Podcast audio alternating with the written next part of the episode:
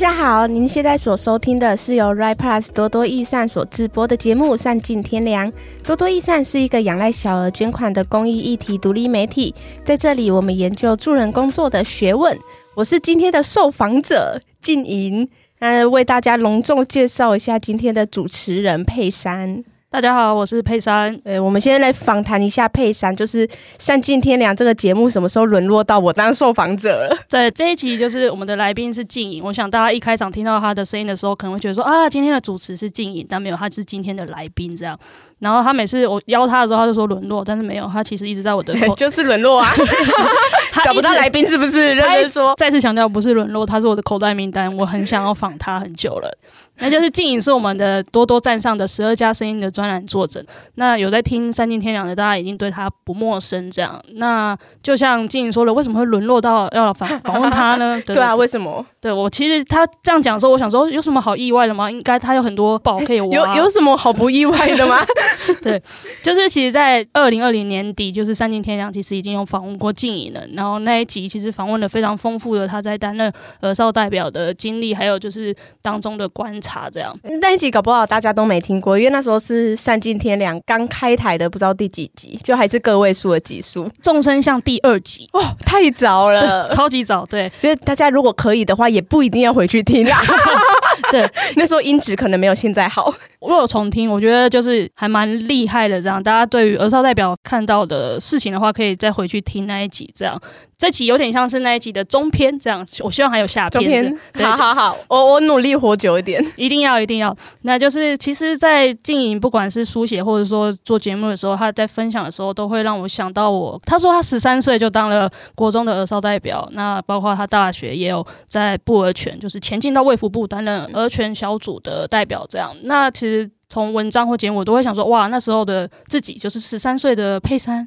二十岁的咪咪在想一些什么或做些什么，以及就是遇到，我也超好奇你那时候在想什么哎，还是我就下一集就来访你？呃，可以，我们待会也可以做一些对话，这样。那以及碰到一些自己不是很舒服的事情的时候，我的做法是什么？那其实听的时候就觉得，哦，我跟静颖完全是两个极端，这样。他可能是努力发言，或者说从制度内去找方法。我的话可能就是远离制度，这样。我就会，比如说我可能高中不是很认同老师的发言的时候，我可能就会跑去排球场啊之类的。就是比如说高三的时候，哎、欸，你是那一种教育部会写进教科书的那个正当舒压方式、欸，哎，真的假的？对啊，对啊。可是我是那种高三，大家可能暑假，哎、欸，等你去排球场打球的时候是谁当球？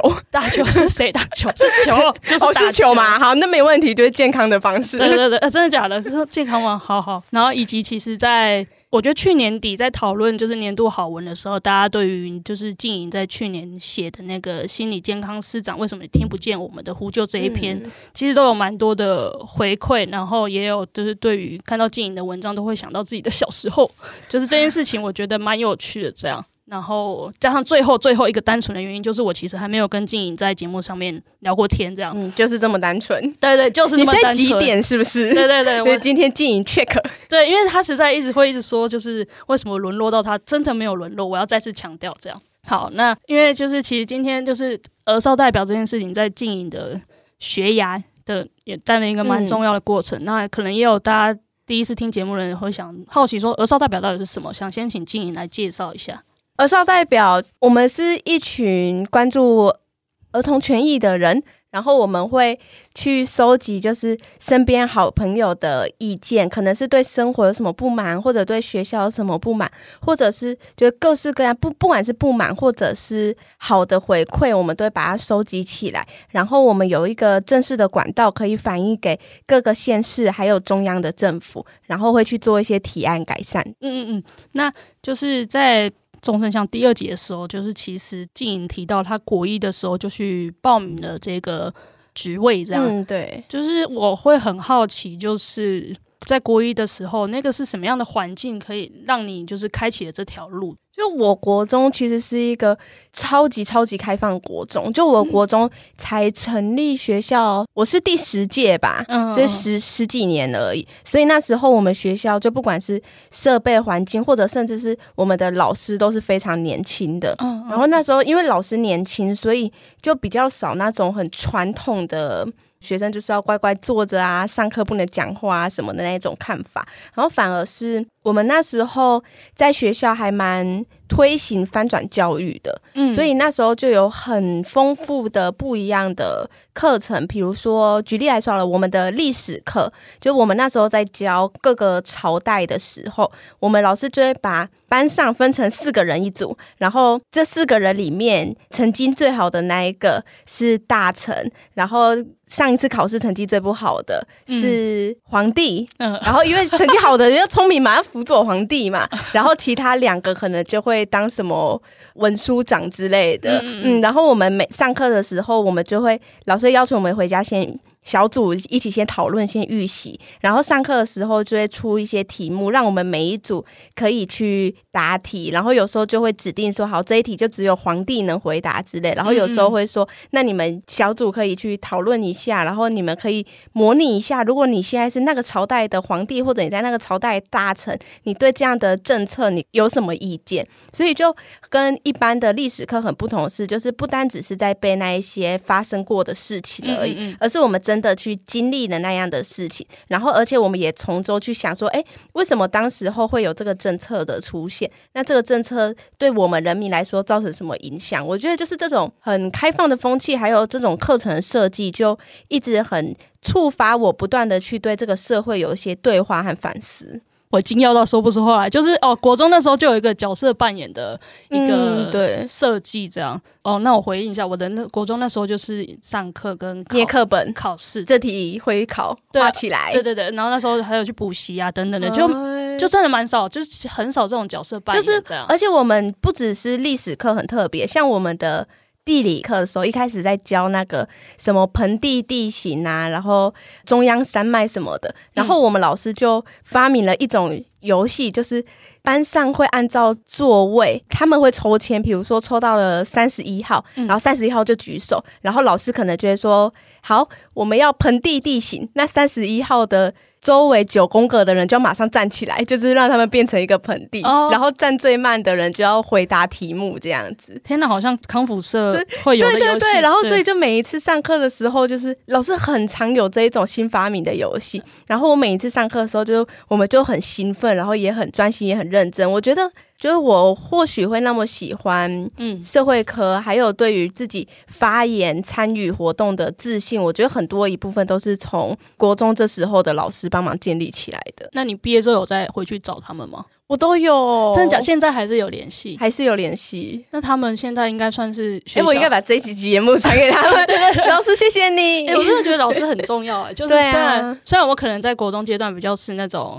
可能是在成绩上面会受到老师称赞，可是我觉得任何正向的成长，嗯、不管在哪一个面向来说，我觉得对小孩的发展真的都很重要。而且我觉得，就是我们老师让我很感谢的一点是，就是他们设计除了设计很多元活动以外，他们称赞你不会只是因为你这次考很好，他们会称赞你，比如说，我觉得你今天上课的参与度很高、欸，诶，或者，诶，我觉得你今天玩这个游戏的时候特别厉害，或者说，我觉得你今天的哪一个想法特别好。特别打动我这样，然后我觉得就是这种老师很可能很微小的随口一句赞美，可是对那时候的我都是一个很珍贵，可以继续往前继续再精进的动力。这样，那那时候你要报名儿少代表的时候，你还记得你的身边的人都是怎么样跟你说的吗？儿少代表，因为我那时候是高雄市的第一届，嗯、所以就是连承办单位自己也搞不太清楚儿少代表是什么。嗯，嗯，但那时候就传传传，就传来学校，然后学校主任就接到公文以后就说：“哦，好像有一个可以公共参与的一个机会。”然后所以那时候其实是学校我们的班导和主任推派我出去参选的。嗯嗯嗯，嗯，我反而是从他们那边才知道有儿少代表这个资讯，然后班导和主任其实也没有很搞清楚这到底是什么？但是就觉得这个儿少代表这个东西好像蛮适合我的个性，然后也好像符合我的专长。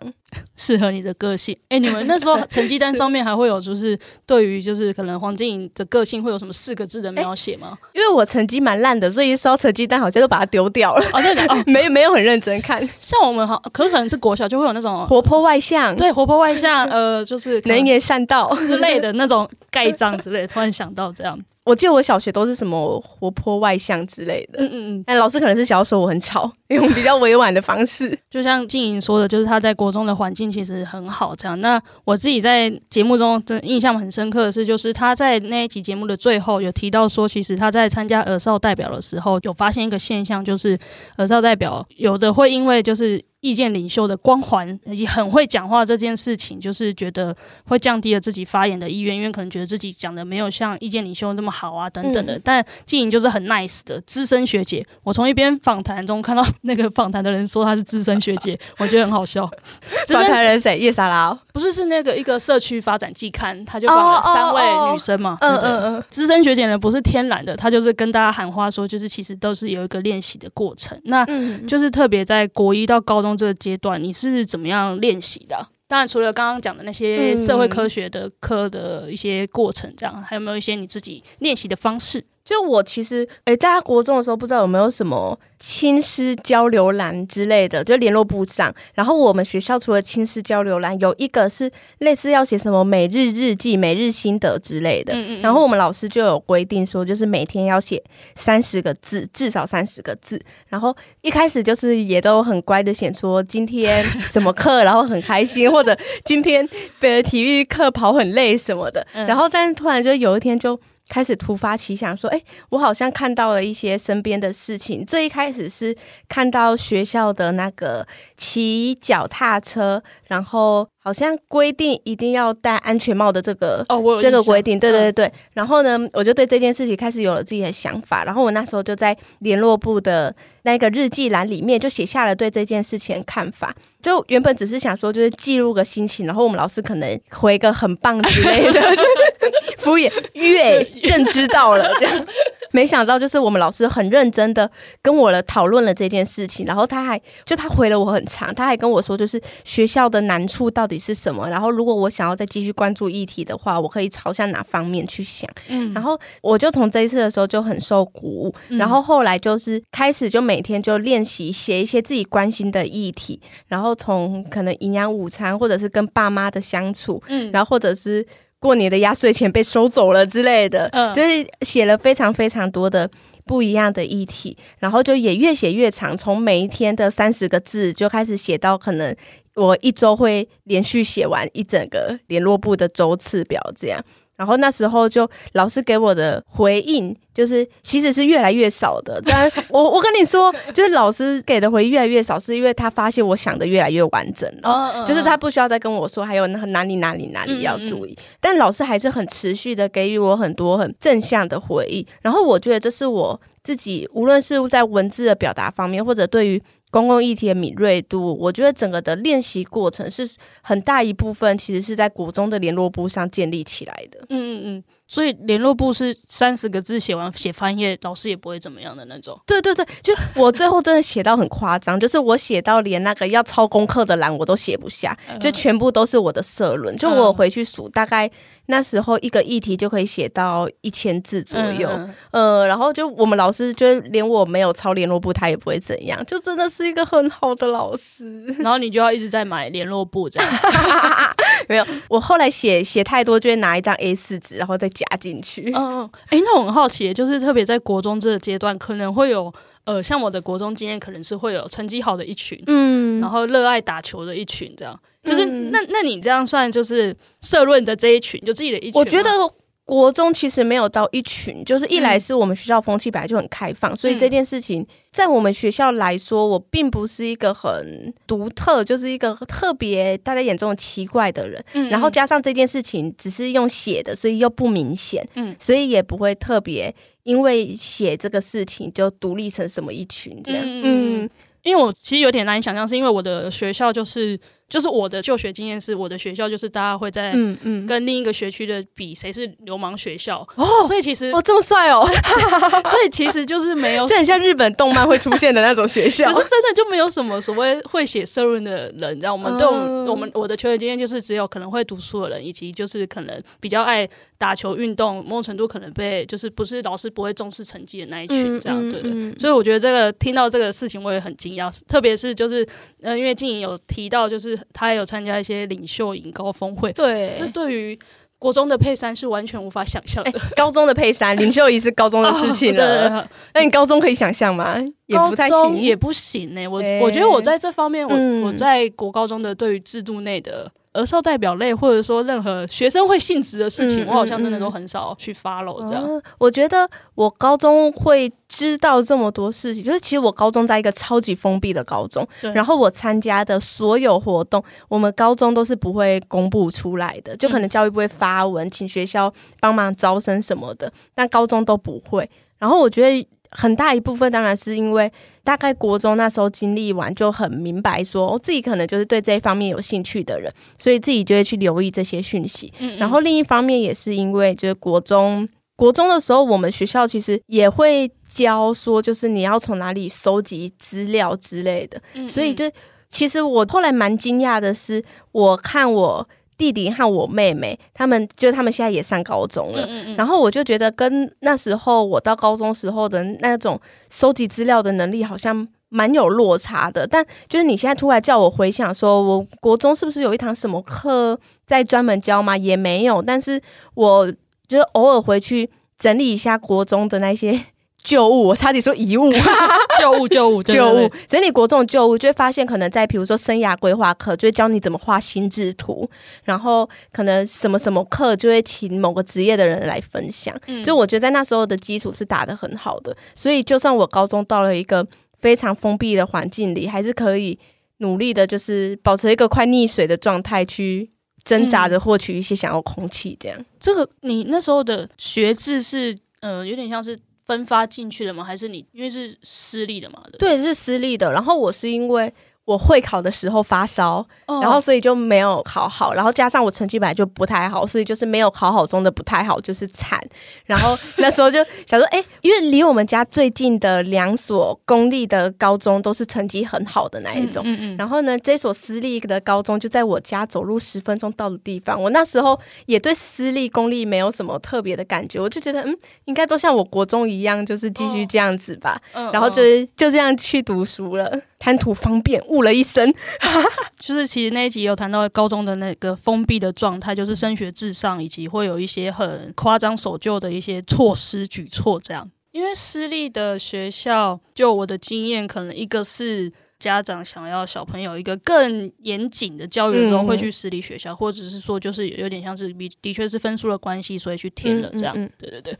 那因为我自己有点嘴软，就是 嘴软什么？那时候听到时候觉得很夸张，就是在高中那时候，你就是你那时候你其实是刚从一个很开放，然后也勤于表达的一个状态，到一个很封闭的状态的时候，你可以谈谈你在高中那时候碰到什么状况，以及那个夸张的辅导室经验。就是其实我在我后来一升上高中的时候，就我们学校就一直传播说，你只要好好读书，然后你未来人生就一切顺利了这样的概念。嗯，然后。我那时候就是我第一个尝试，是我有在可能周记上面，然后写了一些，就我就继续写我对于社会的评论。嗯，然后呢，我们老师就只写了一个月，然后我写超认真的，然后他只写一个月，然后后来甚至就是我有写一些关于学校的想法的时候，我们老师就会直接不回这样子。嗯嗯嗯。再加上就是我们老师其实会很常公然在班上说，就是学生就是好好读书啊，或者是说。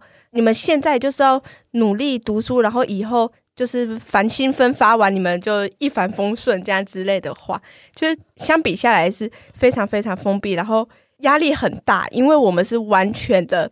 按照成绩分班，嗯、我们一到五十名就是第一班，五十一名到一百名就是第二班。嗯，然后所以你每一次学期末就会看到你班上的同学就是搬着课桌椅离开你的班上，就我自己觉得那是一个很残忍的处境。嗯、然后包括我们的每一个不管大考小考的考试成绩都是直接贴在黑板上的，嗯、然后老师还会把就是考得特别不好不及格的人用荧光笔画起来，然后或者是在很多方面特别去刁难他。所以我一开始进去。高中的时候，我其实非常非常非常的不适应，嗯、然后就是有好几个晚上都是自己躲起来偷偷在哭啊，然后或者是很焦虑到睡不着觉。就是这些事情，其实我后来就是防卫机制，所以都忘记了。但就是回去翻日记的时候，就是有发现那时候其实自己是处在一个很难过，然后很脆弱、很忧郁的阶段的。但那时候就是一直用老师的话在说服自己，说好这里没有你表现的机会，那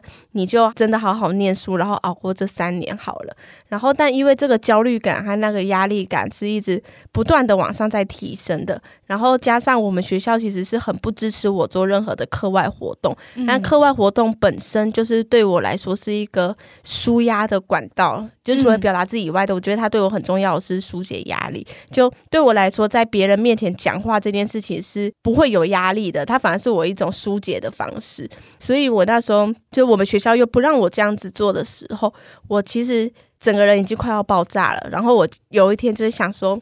啊，我听说就是辅导室好像就是专门解决这种问题的，嗯，所以我就去找了我的辅导老师，然后跟他说，就是我觉得我最近很焦虑，然后我觉得很不适应这所学校的文化，嗯，然后但我们的辅导老师就只跟我说，就是哦，黄静怡，你那么厉害的话，你就自己解决啊，你来找我干嘛？然后他就走了，然后就留下我一个人，就是在走廊上哭了一整个中午，然后就从这件事情，那时候我哭完，然后就突然发现说。哎，原来在世界上是真真实实的，还有这样子一个文化存在。就因为我原本接触到的国中小都是一个很开放、很包容的环境，嗯、然后我那时候就是第一次发现说，原来在这样文化下面的人，真的去体会到以后，就会觉得他们搞不好只是。没有求助的声音而已，并不是像学校营造出来，就是他们就是一个读书机器，然后每个人都很顺利一样。他们一定也有自己的困难之处。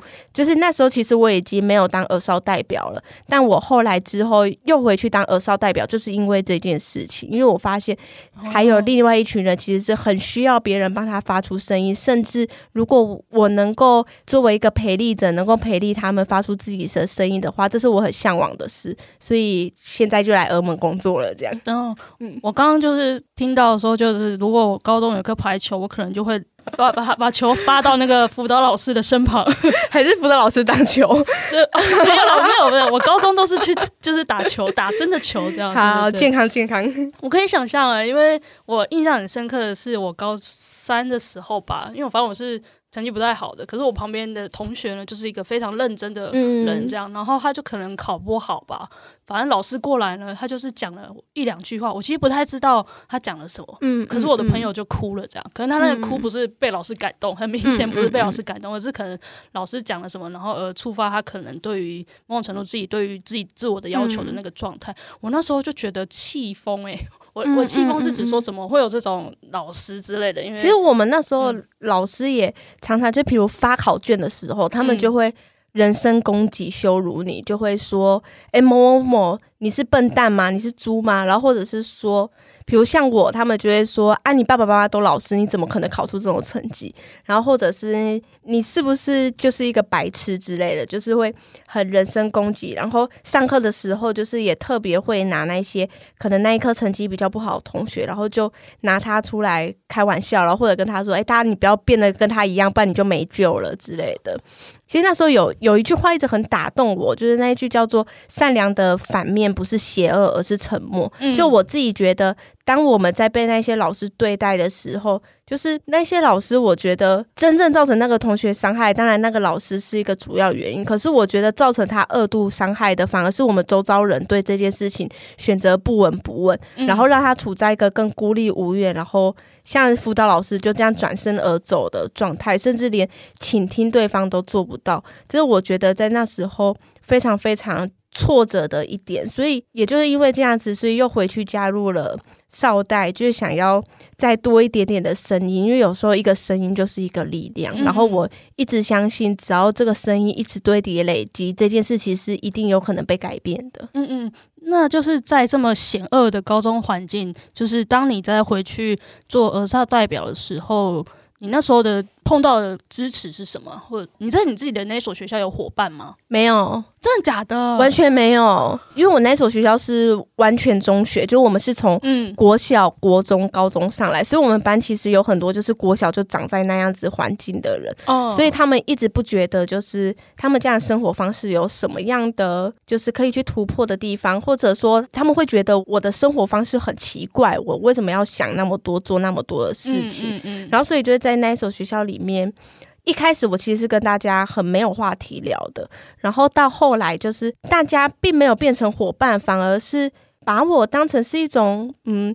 新奇的人或者是偶像这样子在崇拜，会觉得哇，你好厉害哦，你能做这么多事情。可是当我就是想要去邀请他们的时候，他们可能跟上的速度比较慢一些，所以。他们就没办法很快的，就是了解我现在在讨论的事情。但我觉得这件事情后来是一直有在改变的，就是我一直到高三的时候，班上其实是有慢慢出现一些会支持我的伙伴，这样。但他们其实也没有就是能够真的和我这样子去全心投入去和学校对抗，因为其实对抗是需要很大的勇气，然后也会受很多的伤的。然后他们其实也没有这个资源，也没有这个经验，所以。说伙伴的话，其实是有伙伴，但是伙伴是很晚才出现的。最一开始高一高二的时候，我其实都是依靠着，就刚才像说的那个高峰会或者领培营，就是这些校外的组织。嗯，然后去校外组织就会遇到一些志同道合的人，然后每次跟他们讲我们学校的事情，他们也会觉得很夸张，怎么会有这种学校这样？然后对，就是那时候非常多的支持都是来自校外的系统。然后他们对我就是会很鼓励，然后无论是鼓励我继续和学校奋斗，或者是鼓励我转学都好，但是就会觉得哦，哦，原来有人是在还是在支持你的。然后你也知道，就是在学校再怎么糟糕，至少外面还有一个地方是自己真正向往的地方。然后有一天我想要走到那个地方，哇，我好难想象，就是三年呢、欸，就是。因为刚刚静莹说完全没有伙伴的时候，就觉得三年就是很难，真的很难想象静莹在那时候就是我们坐回时光机当他的伙伴好了。嗯、OK，对。那特别就是我觉得，因为有这些经验，加上外校的伙伴啊，包括就是给他的支持等等。那那一集节目有谈到说，这些经验就是也让你。大学选了社工系，嗯，这样对。那那时候有谈到说走进去的时候也也和你想的不一样，就因为我其实我不是社工系的，嗯，所以我其实不太知道社工系他们的你们的状态是什么。哦，那时候不一样，是觉得就是学校对于社工的定义好像非常的局限，好像就。你当一个社工，你一定要在比如加差工作或者儿差工作，oh. 或者你就一定要被归类为，比如说你是保护性社工，你是医务社工，你一定要有一个明确的归类。嗯，可是就是我那时候对社工的想象只是我就是一个关注社会议题，然后想要帮助人的人，然后我并不想要被归为里面的任何一类。我觉得社工还有很多元的发展的可能性的，然后我觉得没有必要去否认说你关注这个议题你就不是社工，或者这个不是社工的业务范围。嗯，所以那时候有很多的就觉得哎，好像跟想象中不一样。但是当然现在出来工作就有别的体会，就会觉得其实出来工作好像也没人在管我到底是什么社工。哦，对对对，所以那时候就我现在反而。没有那时候的那些挣扎了。嗯嗯嗯，我真的觉得我跟静怡是非常不一样的人，因为她就是大学的时候双主修又辅系，甚至又担任了不儿全。所以我现在还没毕业。对，就是诶，你双主修是什么系啊？我双主修社会学系，然后辅修法律系。哦然后，因为我们学校有很著名的人权学程，所以我也有修人权学程。真的很爱社会科学哦，对，我真的很爱啊，真的很棒，几乎可以去当代言人。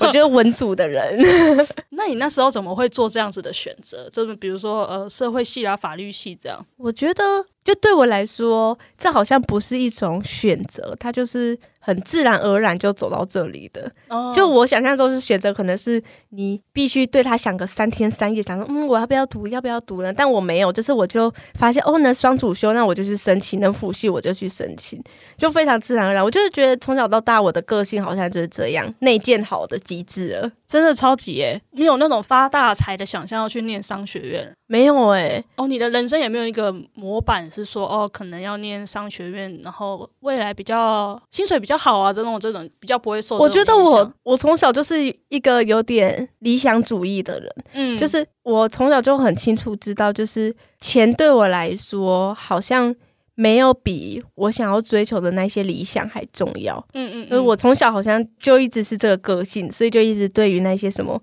商学院赚大钱的科星就觉得，嗯，好了。哦，好，但捐款对多多益善是很重要的啊！对对对对对 对哦，我会这样问，其实是我自己也有这个想象。比如说，包括我大学的求学经验，我可能是想说，因为我们我的学校是转系没有太多限制，嗯嗯、我想说哦，那我就用比较低的分数先去社科院，然后进去之后再转。可是我其实虽然脑袋这样想，可是我真的到了转系的时候就是没有动力这样，嗯、所以我最后还是选择了就是待在社科系这样。所以我，我觉得很多东西真的是靠动力前进的，嗯嗯，就是你叫我转去商学院或者是可能自然组，我就真的是打死都不行哎、欸。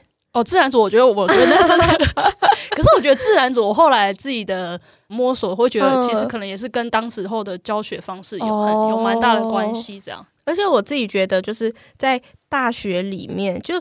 对于我来说，我不会分得那么清楚。说我现在就是在上社会系的课，我现在就是在上法律系的课。嗯，就是我觉得我的内在历程比较像是，哎，我对这些的课程有兴趣，然后一查发现它都是法律系的，所以我反而回头去修法律系。哦，就我是先对课程有兴趣，才回头我双主修是为了想要修这些课程，嗯，所以就到最后到底有没有双主修完，我其实也不是。很在意，就我就只是想要学、oh. 学到这一些知识，嗯嗯嗯，然后我是上大学以后才发现自己好像蛮喜欢读书的，嗯，就依照我国高中的个性，我可能。大学是绝对不会读五年，甚至现在要迈向第六年了。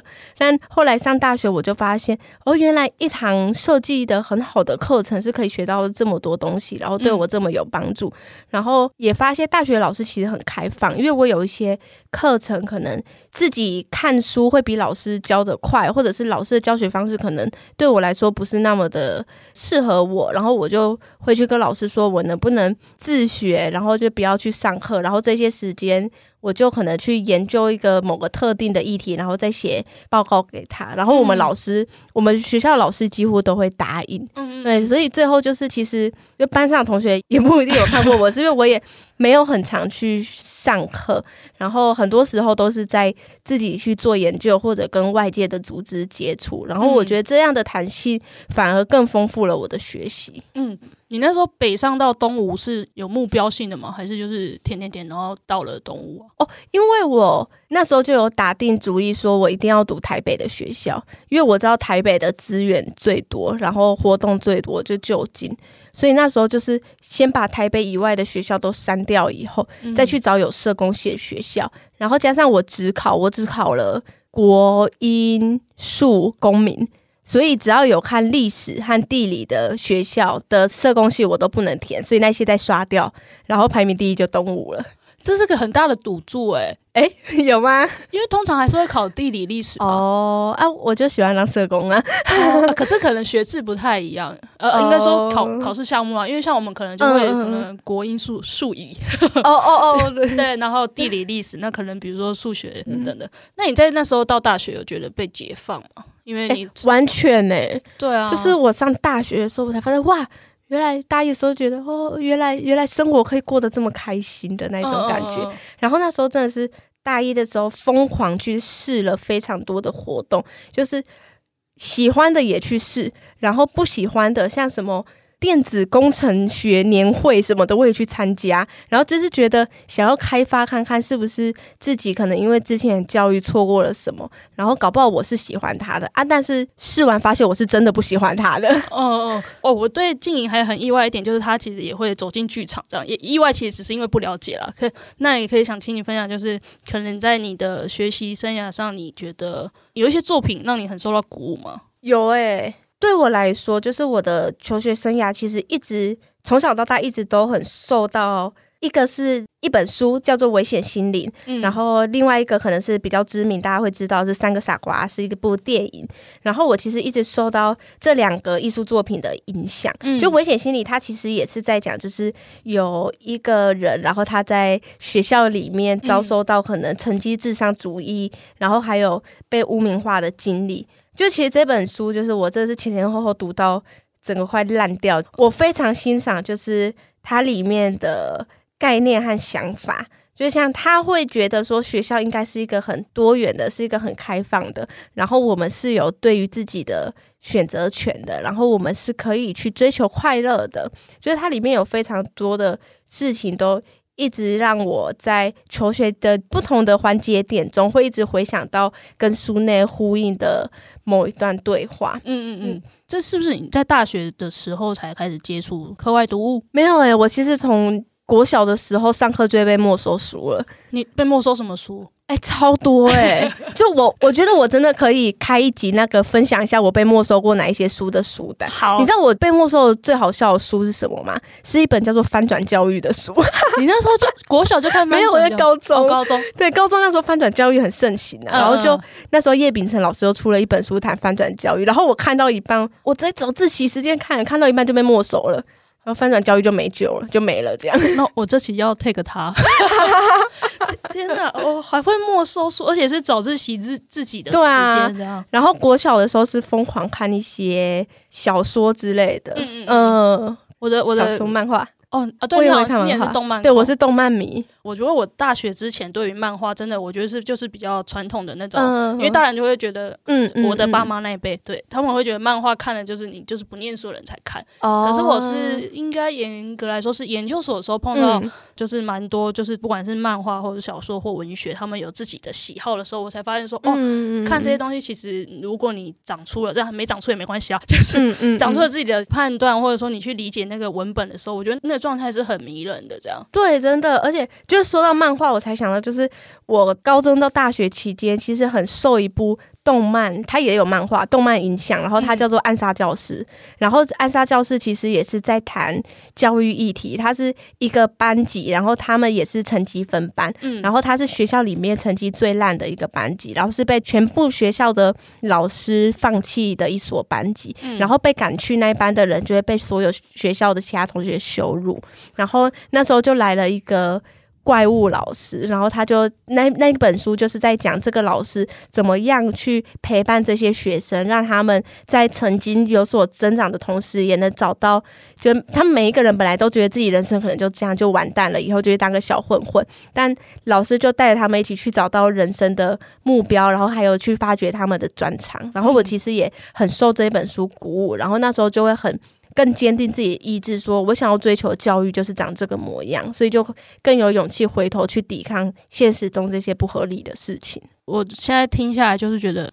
静怡真的还蛮相信他内心相信的那个东西。我在讲什么呢？就是因为他还有提到，就是说，即便他在参加公共事务，他其实不是就是风平浪静，就是一帆风顺的人，嗯、而是他碰到了很多事情。可是他也因为这些事情，他更坚定要去表达，就是要去继续做这件事情。这样，嗯、这是我很佩服的特质啊！因为我真的就是。跑掉或者是躺下来这样，那你这样是保护自己呀、啊？我觉得也是一个很重要的必备技能。我现在也开始在学习你这种技能。对对对，就是其实就是分享到现在，就是我其实这一集还蛮大的。我自己的一个初衷，其实除了是想要更细的了解静音，听起来好变态，就是其实会想要，因为我就像那时候 Nice 的资深学姐对大家的喊话，就是大家都有一个过程这样。那今天就是静莹在分享他不断前进，或者说透过很多东西他受到了鼓舞，这样。但是不是要跟大家说，就是你也要这样做，而是觉得分享这些过程可以让大家知道，就是不是有人天生就是这样，嗯、就是可以啪啪啪讲了很多东西。我想要称赞一个静莹，就是他其实虽然他说他是理想主义，但他其实做事非常务实。这样，就是我记得他的十二家声音的专栏的东西，其实都是非常的。有细节这样，包括我对他的第一个深刻印象，就是他在谈，就是在疫情当中的实习的时候，嗯、因为我自己在我念社会系，可是我们的学校也有实习的学分，这样。嗯、那那时候我们其实，即便心里知道说，呃，会有一种，哎、欸，为什么实习没有报酬这样？但我们那时候可能内心会有这些疑问，可是我们就只是默默的就接受这一切。可是。就是那一篇让我很深刻，就是觉得啊，静颖可以把这些学生状态碰到的事情，或者说大家可能觉得可能会说啊，你就忍一下就过去了、嗯、啊，现在疫情就这样，呃，供体时间啊等等的，他把这些状态都描述的很具体，这样。那在写十二家的时候，或者说在录节目的时候，静怡那时候是二十岁。那现在他其实 也步入了，就是开始有一个正正职工作。很好奇，就是他走入正职之后，有没有觉得有什么有趣的事情？虽然可能也才半年这样。嗯、对，也才半年。就是我从去年六月开始在儿童福利联盟担任中央儿少代表的培力工作者。然后中央儿少代表就是我以前担任过的那个职位，嗯嗯嗯，所以就是这样一路无缝接轨的上来到培力工作者。嗯、但我其实就是在当培力工作者的时候，有蛮大的一些不同的转变的。就在当我在当儿少代表的时候。我可能可以全心全意的去关注一个议题要怎么做，然后去收集很多的资料，去访谈很多的人。但我觉得现在的身份从一个关注议题的人，已经转变成我是一个关注做议题的人了。嗯，嗯，嗯，就我现在关注的重点，并不是有哪一些儿少议题，应该说我自己还是会关注很多儿少议题。但我这个工作的重点不是要关注很多议题，而是我要怎么样去关注这些议题的儿少，然后我要怎么样去。